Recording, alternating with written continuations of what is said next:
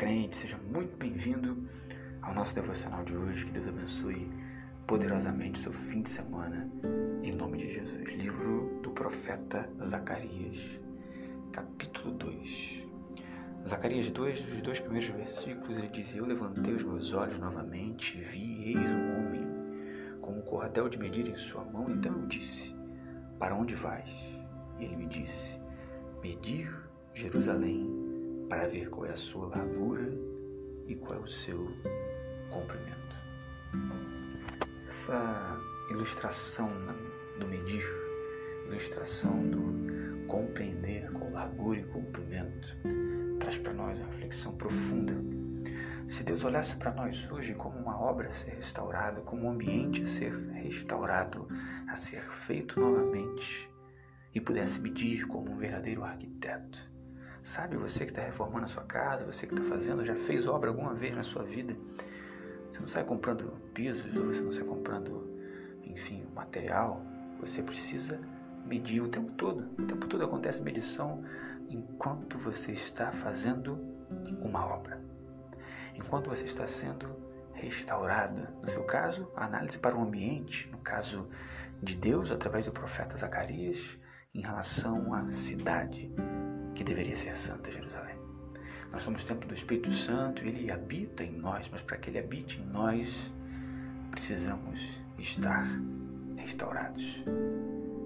Se nesse dia Deus pudesse nos medir, o que ele encontraria? Que espaço, por exemplo, ele encontraria para a obra dele, para a vontade dele, para a palavra dele? Como ele encontraria esse terreno? Será que esse terreno estaria apto para a restauração de Deus? Como que Deus conseguiria medir, por exemplo, a nossa mente, o nosso coração, o nosso propósito, a nossa intenção? Será que existem muitas falhas no terreno? Muitos materiais precisam ser comprados?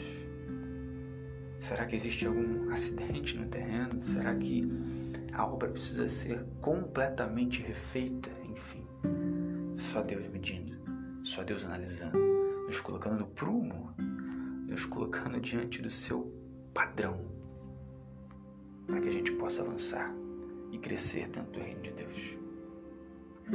Mas é uma palavra muito importante e interessante. É Deus que nos mede.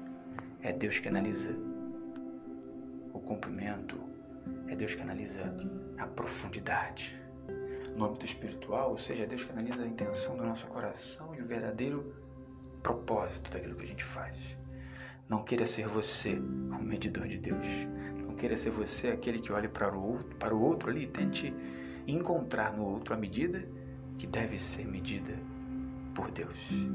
Que essa poderosa palavra não seja de desespero para a sua alma, mas de esperança em saber que tem um Deus que cuida de nós a tal ponto de nos medir nos mínimos detalhes. Em Jerusalém foi sim para julgamento. O povo que deveria ser santo estava completamente afastado da vontade de Deus mas que para a sua, para a minha, para a nossa vida, seja uma medição proposital para a glória do nome dele, para que ele encontre em nós um terreno fértil, um coração aberto, voluntarioso para a obra dele, para que então a vontade dele, que é boa, que é agradável, que é perfeita, seja manifesta na sua vida, onde quer que você pisar as plantas dos seus pés onde quer que você tocar as suas mãos, onde quer que você então abrir os seus lábios que aquele local possa ser terra fértil.